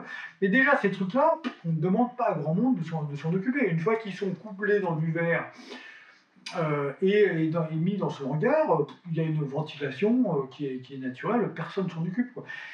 Et l'idée, c'est d'aller les mettre à 500 mètres, euh, à 500 mètres de profondeur. Une fois qu'ils seront à 500 mètres de profondeur dans une couche géologique stable, on ne demande à personne de s'en occuper. L'idée, c'est que, euh, voilà, on, les met là, on referme et c'est terminé. Quoi. Donc, euh, donc cette idée, un des arguments des pro-nucléaires qui est de dire, oh là là, mais on va devoir s'en occuper pendant des dizaines de milliers d'années, c'est juste faux. Des antinucléaires. Des antinucléaires, merci. Une fois qu'on les a mis en profondeur, ils, ils, y restent. Et ça, pour le coup, la, la géologie, on sait, on sait comment ça marche la géologie, euh, il n'y a, a, aucun doute qu'ils vont y rester. Moi, l'exemple que j'aime bien donner pour, euh, euh, pour convaincre, pour convaincre là-dessus, enfin pour illustrer, à nouveau, moi je ne suis, suis pas géologue, hein, mais, mais il y a quand même, d'abord, il y a des géologues qui me disent euh, qu'il n'y a aucun problème. Je fais confiance à ces géologues qui ont fait des études et qui me disent qu'une fois que si on met des trucs à cet endroit-là, c'est y restera. Je, je, fais confiance à ces études. Mais d'autre part, je me dis que le gaz qu'on utilise aujourd'hui, c'est des trucs qui ont été euh, formés il y a 100 millions d'années dans une couche géologique particulière. Et donc on a du gaz sous pression qui est resté en profondeur pendant 100 millions d'années sans remonter à la surface. Je me dis quand même que si un gaz sous pression reste pendant 100 millions d'années en profondeur piégé, un déchet nucléaire solide, ça doit pouvoir faire la même chose. Ok? Enfin, voilà. Donc, deux arguments. D'une part, il y a des spécialistes qui me disent ça, et d'autre part, mon argument de, de, bon sens, il me dit bien que euh, le, déchet, une fois qu'il est là, il reste. J'insiste sur le fait que voilà, le, déchet nucléaire, c'est un truc qui est, qui, est, solide, et même si ça se casse, de toute façon, ça reste dans la matrice de, de verre. Donc, personnellement, je n'ai absolument aucun problème éthique avec les déchets. Il faut s'en occuper. Justement, il ne faut surtout pas les laisser en surface, où là, on va demander aux générations futures de les surveiller pendant des centaines d'années, s'ils sont en surface, s'ils sont en contact avec l'eau qui vient du ciel, euh, s'ils sont, si potentiellement il y a quelqu'un qui peut euh, venir les chercher là où ils sont. Alors que si on les met à 500 mètres de profondeur, là, pour le coup, c'est plus une charge sur les générations, pour les générations futures. Qu'est-ce qu'on marque? Pardon? Qu'est-ce qu'on marque? Rien? Eh ben voilà. Mais, non, Mais si on marque rien. Mais si on marque rien, quel est le. Oh, alors, effectivement, c'est une, c'est une vraie une, une question, c'est est-ce qu'il faut, garder, est qu'il faut garder la mémoire? Et comment est-ce qu'on euh, on peut garder la mémoire du fait qu'il y a des euh, déchets nucléaires enfouis là-dessus? Personnellement, je trouve au contraire qu'il faut favoriser l'oubli. Parce que si on, si on dit ouais, attention, c'est un endroit où il ne faut pas aller, moi, je suis sûr qu'il y a des gens dans Milan, ils vont un peu avoir un peu oublié et ils vont avoir envie. Euh, si on me dit qu'il ne va pas y aller, c'est probablement qu'il y a quelque chose d'intéressant. Ils n'ont peut-être pas les infos. Par contre, mais alors, par contre, si on oublie, qu'est-ce qui peut se passer? Il pourrait se passer que, euh, ben, voilà, dans 10 000 ans, on a complètement oublié qu'il y avait un truc à cet endroit-là. Et puis, pour une raison quelconque, il y a des gens qui forent à cet endroit, qui creusent un trou, et puis qui tombent, et puis qui tombent là-dessus. Bah, donc il va y avoir les, quelques gars qui sont en train de creuser, ils vont se prendre une grosse dose. Et alors, ok, donc il va y avoir 4 personnes ou 10 personnes qui vont être irradiées. Bah, je ne vais quand même pas baser le choix de mon système énergétique actuel sous prétexte qu'il y a un risque extrêmement faible qu'il y ait 10 personnes qui soient irradiées dans 10 000 ans. Je suis désolé, je suis peut-être extrêmement cynique, mais 10 personnes qui meurent dans 10 000 ans, j'en ai rien à faire. Vous les connaissez pas. Et en plus, je les connais pas. Peut-être que c'est mes petits enfants. Eh oui. Mais je veux dire, je veux dire on, a, on, accepte, on accepte 3000 morts par an sur les routes aujourd'hui. On va pas se préoccuper de 10 personnes dans 10 bilans. Euh, je voudrais qu'on parle de la réaction des autorités face aux accidents. Pensez-vous que les autorités françaises aient bien réagi à l'époque du passage du nuage de Tchernobyl en France? Et comment pouvait-on être sûr qu'il n'y avait pas de risque sanitaire pour la population française? Alors, à l'époque, euh, la communication du gouvernement a été euh, nulle dans le sens où il n'y en a pas eu. Je ne dis pas qu'elle a été mauvaise, je dis qu'il n'y en, a pas eu. Euh, la, seule, la, seule, personne à avoir un petit peu communiqué, parce que c'était un petit peu son boulot, c'était Pierre Pellerin, qui a fait un bon boulot. Pour moi, Pierre Pellerin a fait un bon boulot. C'était pas un communicant, mais normalement, on lui demandait enfin, son, son boulot, c'était pas vraiment de communiquer, hein, c'est de, faire des analyses euh, et des analyses les plus scientifiques possibles. Ce gars-là, Pierre Pellerin, c'était un gars qui était excellent dans son, dans son domaine, en fait. Et euh, tout de suite, enfin, il a, il, a pris, il a pris les bonnes mesures, dans le sens où, par exemple, tout de suite, il a mis des capteurs sur les avions Air France pour, pour justement voir un petit peu qu'est-ce qu'il y avait, euh, qu'est-ce qu'il y avait dans ce nuage. Donc en fait, lui, il avait la connaissance de ce qui était, de ce qui était en train de, nous arriver de, dessus. Et euh, il y a beaucoup de gens euh, qui sont persuadés que, euh, que c'est Pierre Pellerin, que c'est Pierre qui aurait dit que le nuage s'est arrêté à la frontière ou un truc comme ça, ce qui est complètement faux. En fait, dès le, nuage radioactif de, de, Tchernobyl, il est arrivé sur la France à partir du 30 avril au soir et il était complètement sur la France le 1er mai, donc 1986. Dès le 30 avril au soir, il y avait un communiqué de Pellerin qui disait euh, qu'on euh, on commençait à observer euh, de la radioactivité sur le sud-est de la France. Et dans le communiqué qu'il a fait le 1er mai 1986, il disait que il y a une augmentation de la radioactivité sur l'ensemble du territoire. Et d'ailleurs, la preuve de ça, c'est que si vous retrouvez le Libération, le journal Libération du 2 mai 1986, donc le lendemain du jour où le nuage est arrivé sur la France, il est dit, dedans, il a écrit Pierre Pellerin déclare qu'une augmentation de la radioactivité est observée sur l'ensemble du territoire français sans impact sur la santé. Donc, on, va, on va discuter dans un instant le sans impact sur la santé, mais en tout cas, ce qui est certain, c'est que le Pierre Pellerin n'a pas caché l'arrivée du nuage sur la France. Ça, c'est une certitude. Alors ensuite, les gens disent oui, mais on n'a pas pris, on n'a pas pris les mesures euh, les mesures qu'on aurait dû prendre euh, à, l'époque. Alors aujourd'hui, on est très dans le principe de précaution. C'est quelque chose qui est vraiment ancré en nous. C'est-à-dire que dès qu'il y a le moindre risque, on va dire surtout, surtout, il ne faut pas prendre de risque. Il faut bien voir qu'en 1986, on n'était pas, pas vraiment dans la même ambiance. Hein. Donc il faut pas juger ce qui a été fait en 1986 à l'image de ce qu'on fait aujourd'hui. On ne fait pas les choses de la même manière. En 86, on n'avait pas de ceinture de sécurité dans les voitures. donc c'était pas pas la même, manière. Ou, les, euh, ou, la communication sur la cigarette n'était pas exactement la même qu'aujourd'hui. Ah, alors maintenant, a posteriori, est-ce qu'on a eu raison? Est-ce qu'il y avait un risque sur la santé? Finalement, la question, la question, elle est là. Il faut alors le, si, on regarde un petit peu, quelle est la dose de radioactivité qu'on s'est pris, qu'on s'est, que on s'est pris, parce que moi j'étais là en 1986, euh, la dose de radioactivité qu'on s'est pris. Typiquement, euh, sur, en intégré sur, sur l'année, on s'est pris un peu moins de 1 millisievert. La, voilà, la dose de radioactivité, je suis désolé, ça se, ça se calcule en millisievert. Et la radioactivité naturelle en France, l'ordre de grandeur, c'est 2,5 millisieverts. Et puis à ça, il faut rajouter la radioactivité qu'on se prend quand on fait de l'imagerie médicale ou trucs comme ça, qui est euh, un petit peu du même, du même ordre de grandeur. Donc finalement, le nuage du Tchernobyl, on s'est pris euh, la moitié euh, en plus, enfin le, nuage, enfin c'est toute la contamination de, Tchernobyl, on s'est pris à peu près la moitié de la radioactivité naturelle en France, et qui est moins que la différence entre typiquement Limoges et Paris. C'est-à-dire que euh, la, différence entre la radioactivité à Limoges et la radioactivité à Paris, c'est beaucoup plus que 1 millisievert. Il y a des endroits dans le monde où la radioactivité naturelle est de l'ordre de 50 millisieverts par an. Donc ça veut dire qu'il y a des gens qui vivent avec, une radioactivité de ce type-là, et on ne voit pas d'impact sur, la santé. Donc, un millisievert, qui est un peu l'impact du nuage de Tchernobyl, c'est faible par rapport à la radioactivité naturelle. Donc ensuite, on peut dire oui, mais toute dose supplémentaire de radioactivité, c'est potentiellement mauvais, donc on aurait pu prendre des, mesures. Ou on peut se dire, euh, bah, de toute façon, c'est faible par rapport à la radioactivité naturelle, donc il n'y avait, pas de, raison de prendre des mesures. Tout dépend de où est-ce qu'on a envie de mettre, le curseur. Est-ce que, euh, est que typiquement, euh, quand il y a une belle journée d'été, on devrait interdire aux gens d'aller sur la plage Parce que bah, quand on va sur la plage toute la journée, on peut se prendre, finalement, on se prend aussi des, coups de soleil et potentiellement, euh, ça conduit à des cancers de la peau. Donc on pourrait aussi, aussi dire ça. C'est un petit peu.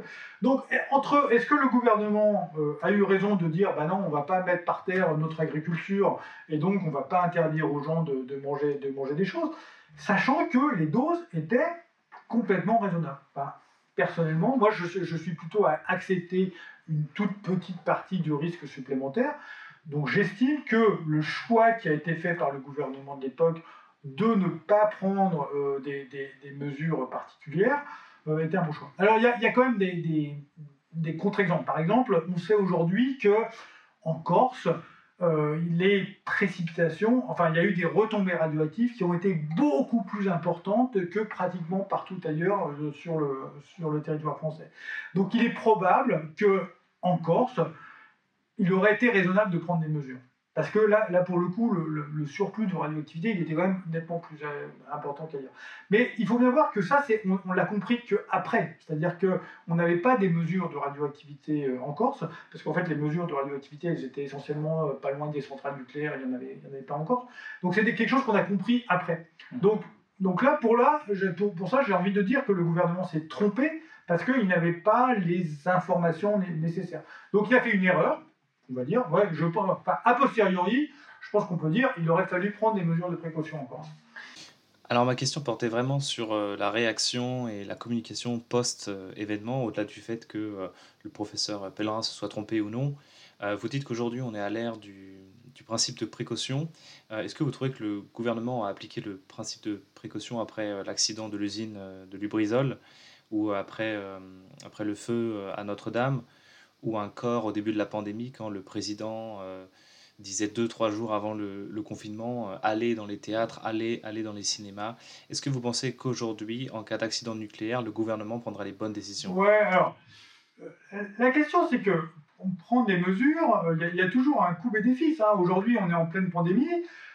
est-ce qu'on ferme tous les restaurants ou est-ce qu'on dit, bah non, il faut... ouvrons les restaurants parce qu'il faut que les gens vivent, même si on sait que ça va tuer des gens? C'est toujours une, mesure bénéfice-risque. Hein.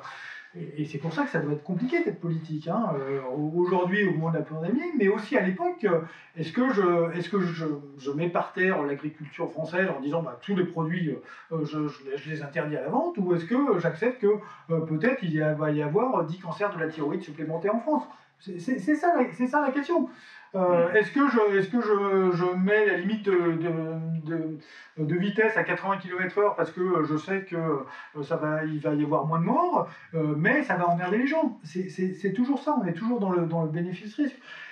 Et donc, les, s'il a un accident nucléaire en France aujourd'hui, où on sait qu'il va y avoir un, dégagement euh, très important de radioactivité, on voit bien que le risque il est important, et se dire, bon bah ok, allez, j'évacue en, en, urgence, et je me poserai euh, la question après euh, de savoir si j'autorise les gens à revenir ou pas, le coût, il n'est pas si énorme que ça. Évacuer en, évacuer en disant vous pourrez revenir, il n'est pas si énorme que ça.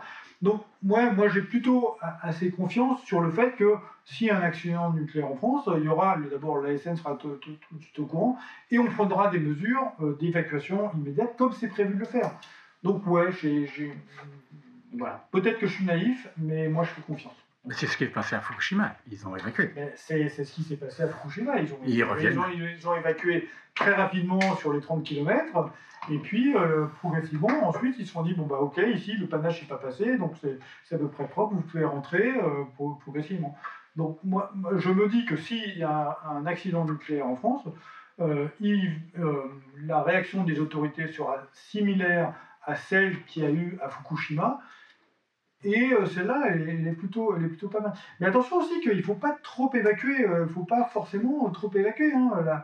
à Fukushima, l'expérience montre que euh, euh, bah, le fait, le fait d'évacuer des gens, le fait de, vider en, vitesse les, des hôpitaux, des choses comme ça, ça a aussi, ça aussi des conséquences. Qui ça a aussi tué des personnes, c'est ça? Il y, a eu des personnes qui ont. Enfin, en tout cas, hmm. à, Fukushima, un peu les, les chiffres officiels, c'est que l'accident nucléaire il a tué, euh, je crois que c'est 1600, enfin c'est entre 1000 et 2000 personnes, je ne vous donne pas le, chiffre exact, mais c'est des morts de l'évacuation, quoi. Hein a priori, ce n'est pas des morts de la radioactivité, c'est des morts de l'évacuation.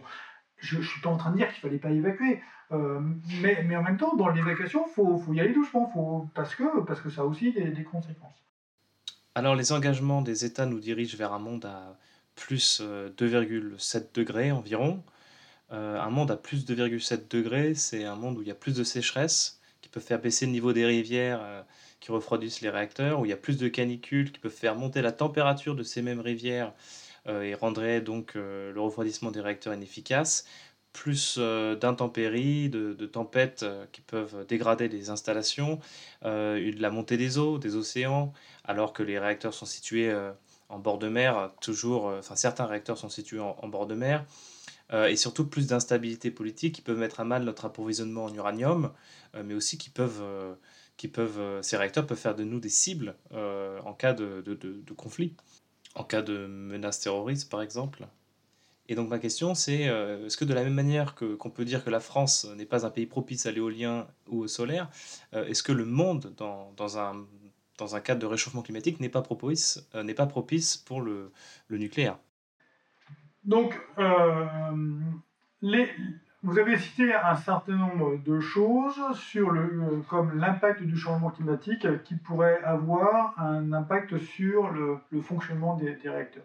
Je peux vous assurer de première main que c'est quelque chose qui est regardé de très près euh, par l'IRSN, l'Institut je sais pas, retrouve ce que veut dire IRSN. Euh, en tout cas, c'est un peu le bras armé de l'ASN euh, qui, surveille un petit peu euh, justement le, fonctionnement des, de, des, réacteurs nucléaires. Bien évidemment, donc les, gens s'intéressent à l'impact du changement climatique sur le fonctionnement des réacteurs. Ce qu'il faut voir, c'est que très souvent, les, les, choses que vous avez citées, ça va avoir un impact sur la possibilité de faire fonctionner le réacteur ou pas.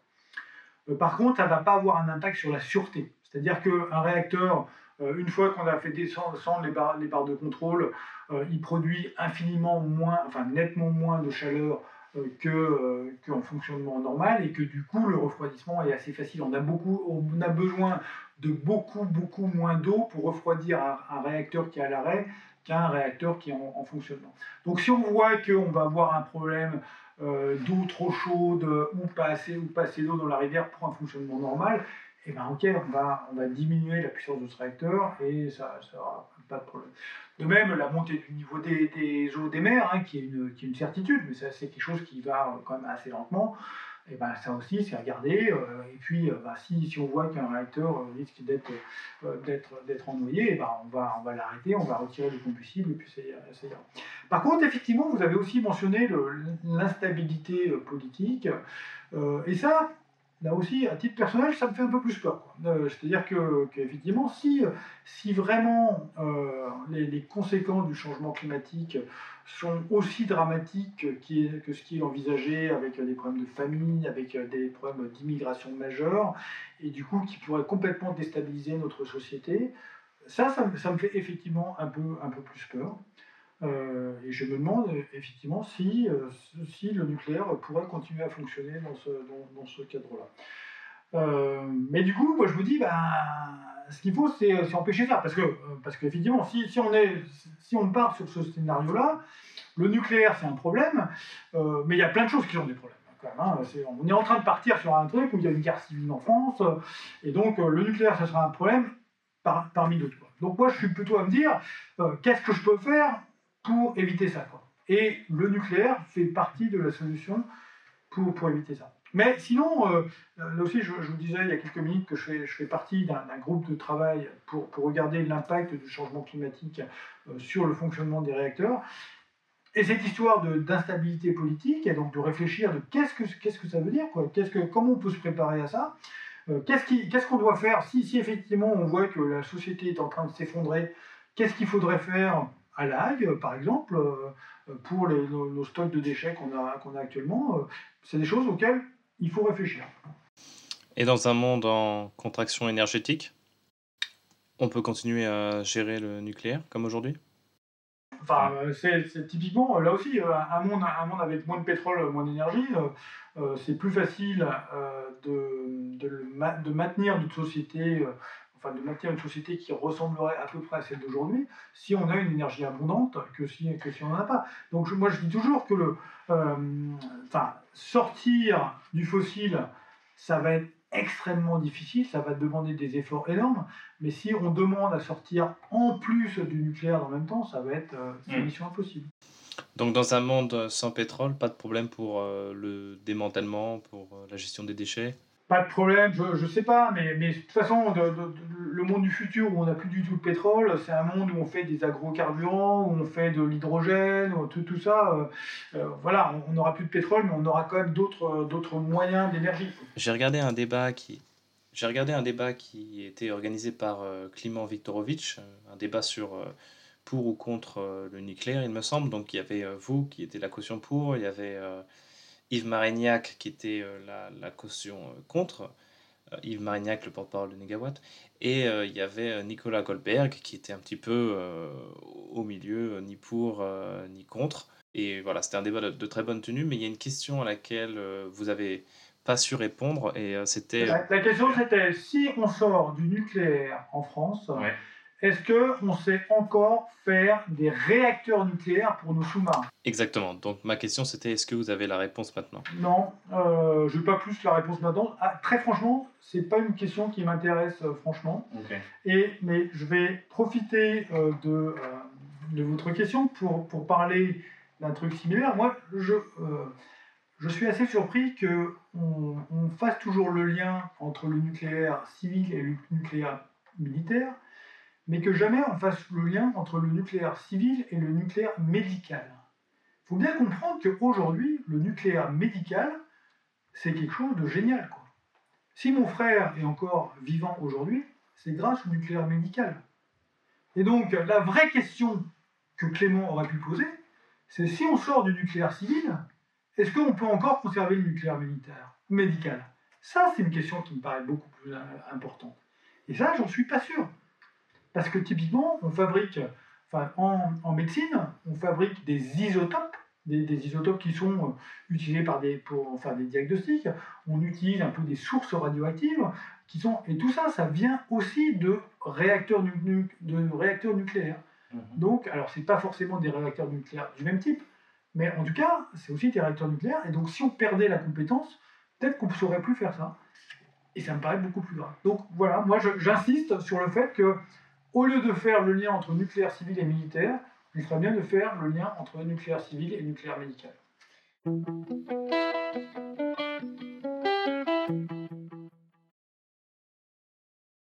Alors je voudrais parler de politique. Politique au sens large, hein, pas dans le sens des candidats, tout ça. Dans votre livre, page 121, il y a un passage qui m'a intéressé, euh, qui est en lien justement avec la primaire écolo. Vous dites un candidat qui déclare qu'il donnera la priorité au climat tout en assurant une croissance économique forte n'est manifestement pas crédible. En effet, une diminution des émissions de gaz à effet de serre passe nécessairement par une forme de la contraction de la production économique. Du coup, euh, ma question, c'est est-ce que vous êtes partisan de la décroissance économique? Oui, euh, enfin clairement, je ne crois pas euh, je ne crois pas au fait qu'on puisse résoudre le problème du changement climatique sans une part de sobriété. Et la sobriété, c'est quoi? La sobriété, c'est de la contraction. C'est-à-dire que on consomme, en gros, ça veut dire consommer moins, et si on consomme moins, il y a une contraction économique. Euh, donc, euh, donc ouais, vous pouvez dire, enfin, d'une certaine manière, je suis partisan d'une forme de décroissance, mais la, question, c'est de voir à quel niveau on met le curseur, en fait. Hein. Et donc, je veux un peu de décroissance, euh, mais probablement pas autant que, euh, que d'autres. Et c'est relativement rare dans le camp des pro-nucléaires d'être. Euh, enfin, le camp c'est un peu péjoratif, mais du côté des pro-nucléaires d'être partisan de la décroissance, non? Bah Donc, mes copains, parce que j'ai des copains pro-nucléaires avec qui j'échange beaucoup, de qui j'apprends beaucoup, sont tout à fait sur la même ligne que moi. Euh, mais effectivement, il y a des, y produits. Enfin, par contre, je me suis euh, écarté d'une certaine manière euh, de contacts pro-nucléaires que j'avais à une époque, parce que eux, ils avaient une position.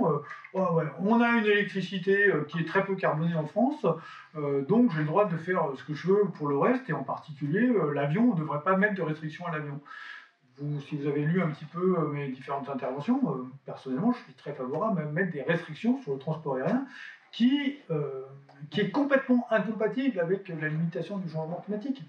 voilà, donc, donc quand je suis. tout à l'heure, vous m'avez posé la question si j'avais des, arguments pro-nucléaires avec lesquels j'étais pas d'accord, j'en ai, j'en ai pas trouvé. par contre, je peux vous dire que je suis en désaccord avec les positions plus générales de, de, certaines personnes qui s'affichent pro-nucléaire, parce qu'effectivement, ils disent que, euh, qu'on pourra tout faire avec le nucléaire et que donc c'est pas la peine de faire la moindre demande de sobriété à côté. Je suis clairement pas d'accord avec ça. Euh, maintenant, j'aimerais qu'on parle de responsabilité individuelle versus responsabilité des gouvernements et des entreprises. Donc à ce sujet, je vais vous citer dans votre livre. La compagnie Air France doit-elle être blâmée parce que des avions volent et émettent du CO2 qui est vraiment responsable dans le fait que des gros caca roulent en ville où ils sont manifestement inutiles. Et plus loin, vous concluez. La consommation est bien souvent le choix du consommateur auquel l'entreprise ne fait euh, que s'adapter. Donc moi, ce que je veux dire par rapport à ça, c'est que c'est un peu comme si vous ignorez euh, les milliards euh, d'euros investis par les entreprises dans la pub pour des produits dont les utilisateurs n'ont manifestement pas vraiment besoin, sinon il n'y aurait pas ces budgets investis. Il y a aussi le phénomène de greenwashing, dans lequel les, les citoyens sont, sont, floués. Et puis aussi, les, les sciences sociales ont, ont démontré qu'il y a aussi un phénomène de consommation ostentatoire, où on consomme beaucoup par rapport au statut euh, social que cela confère. Il y a aussi euh, les réseaux sociaux où euh, on s'affiche plus souvent quand on est à la plage que, que, quand on est chez soi dans son canapé en train de, de rien faire de particulièrement exceptionnel. Et aussi de, de, mettre le curseur sur la responsabilité individuelle, c'est partir du principe que les gens sont, sont bien informés de la situation, alors qu'on a vu que cette année le rapport du GIEC est sorti un jour et euh, à J plus 1, il y a eu la sortie de Messi qui a complètement éclipsé euh, cette sortie du rapport et que euh, qu'on n'en a plus entendu parler. Donc est-ce que les gens sont suffisamment informés? C'est aussi une question qu'on peut se poser. Bah, bah, je ne vais pas dire que je suis en, désaccord avec, avec, ce que vous venez de dire. Hein. effectivement, on peut, on peut critiquer les entreprises pour, pour le, la manière dont il prévoit, pour le fait d'encourager effectivement la, consommation. Euh, donc il y, a une part de, responsabilité de l'entreprise, on est, on est d'accord. Euh, mais voilà, disons que le, texte que j'ai, que j'ai écrit où, j'insistais beaucoup sur la responsabilité individuelle, c'est aussi en réponse au fait que les, les, les gens enfin des gens, je ne devrais pas dire les gens, des, gens euh, disent que tout euh, le problème du changement climatique aujourd'hui, euh, c'est de la faute des, des, grandes entreprises et, des banques. typiquement, Total, enfin, Total, pour moi, le, le bon exemple, ou, Air France que je cite dans mon livre, ils ne font quand même essentiellement que répondre à la demande. Hein. Total n'a pas besoin de faire beaucoup de pubs pour qu'on lui achète de l'essence. Hein. Euh, je veux dire, l'essence, c'est un, un envie des gens, les gens ont envie de se déplacer, c'est un besoin aussi, euh, un besoin aussi pour certains. Euh, ensuite, pour ce qui est de l'information, je pense quand même que, que les gens qui disent que, qui sont pas au courant du fait qu'il y a un changement climatique et que ce changement climatique est dû à l'utilisation des combustibles fossiles, bon, il ne faut pas, pas, pas, exagérer. Et L'autre chose, hein, il faut. Euh, dans, mon, dans mon laboratoire, dans mes collègues, dire, nous, ça fait, ça fait 25 ans qu'on est, Enfin, même, plus que ça, ça fait 30 ans qu'on est, est au courant. Euh, et, mais en pratique, euh, bah voilà, le mode de consommation de mes collègues, il n'est pas très différent de celui du français moyen, malheureusement. Hein, c'est-à-dire qu'on est quand même. Euh, voilà, le, problème, c'est qu'on n'a pas envie de faire les efforts que les autres, que les autres ne font pas. Je pense que c'est surtout ça. Euh, c'est-à-dire que moi, j'ai l'impression que les gens sont prêts à faire des efforts, sont prêts à limiter leur, leur, niveau de vie, mais à condition qu'ils n'aient pas l'impression qu'ils euh, en font plus que le voisin. Et. Et, du coup, ce que j'espère, c'est qu'on pourrait mettre, des règles, mettre des règles et que, que, ces règles s'appliquent, à tout le monde et qu'à ce moment-là, elles seraient, acceptées. Je veux dire, à un moment, on a, on a, limité, on a mis des limitations de vitesse sur les autoroutes. Euh, bon, les gens ont râlé, mais à partir du moment où, ça, ça, impliquait tout le monde, euh, bah, ok, c'était plus, plus accepté. À un moment, on a, on a interdit de fumer dans les, dans les cafés. Euh, bon, bah, ça, ça a fini par être accepté aussi. Euh, voilà. Mais en tout cas, oui, enfin, moi, ma pensée n'est pas très structurée. Euh, ce que je voulais dire, c'est que dans mon laboratoire, mes collègues, ils sont infiniment mieux informés que tout ce qu'on peut imaginer. Euh, et c'est pas pour ça qu'ils ont complètement changé leur, mode de vie, à quelques, à quelques exceptions de trucs. Mmh. Donc du coup, de, du coup, de dire ah ben c'est bon, il suffit de faire de l'éducation et, et, et, tout ira bien, je n'y crois pas une seconde.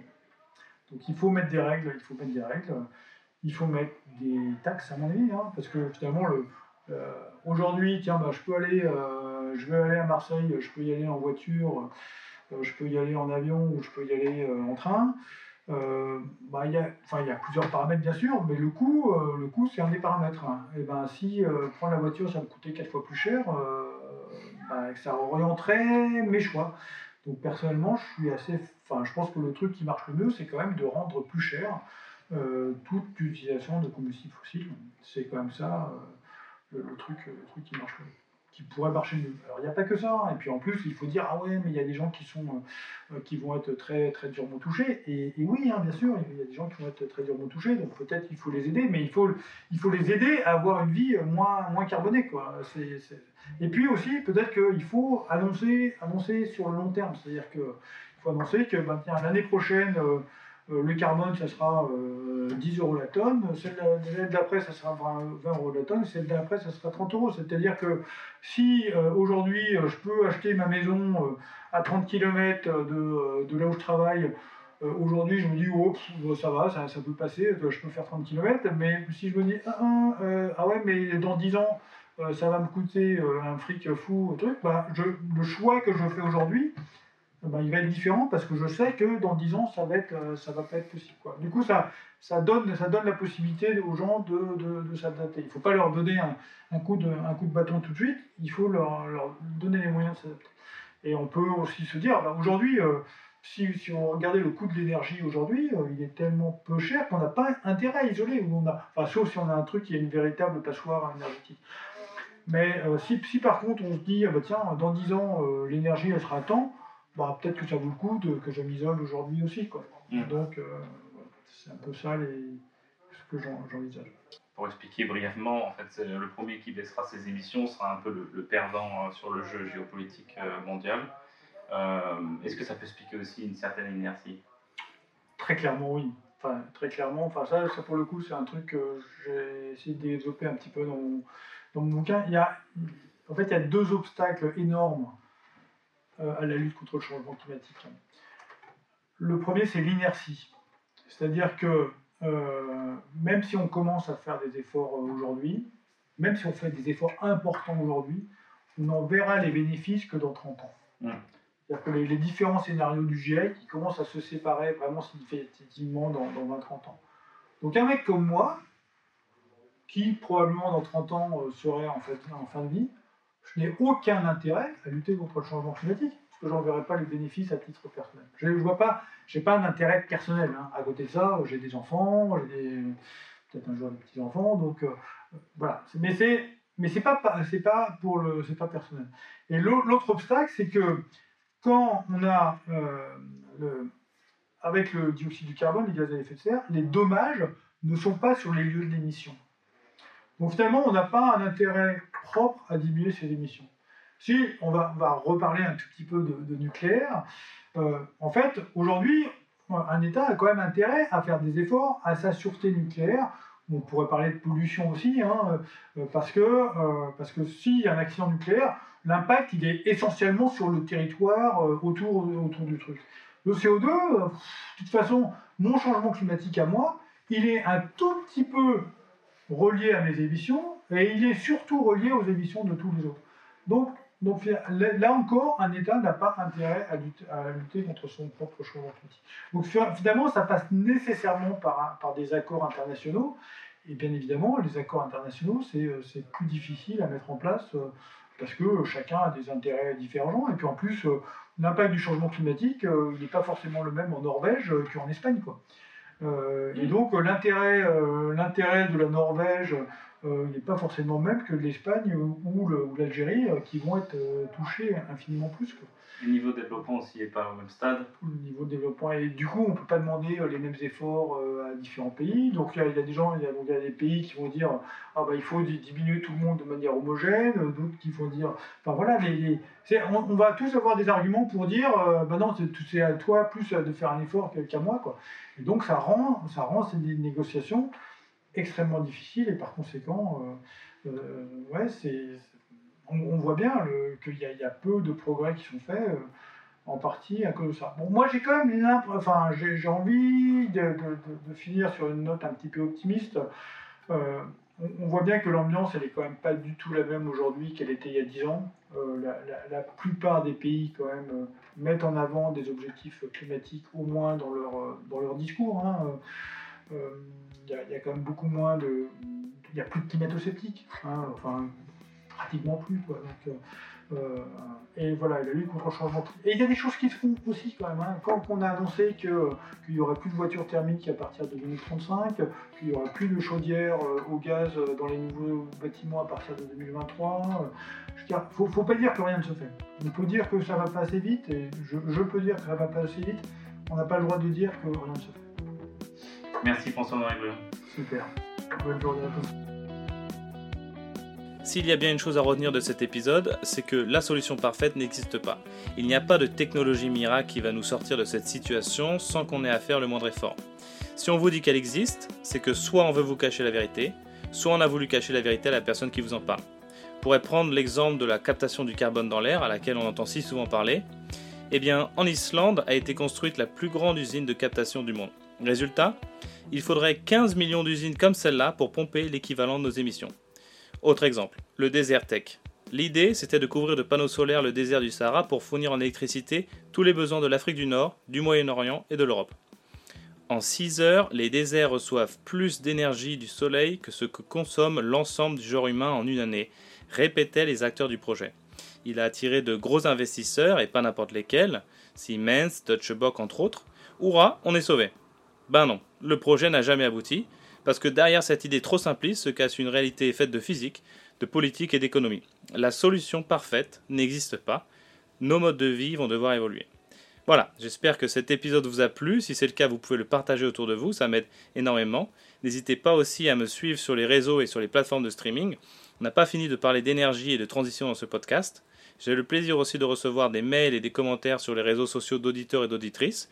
Si vous avez des retours à me faire, mon mail est en description de cet épisode.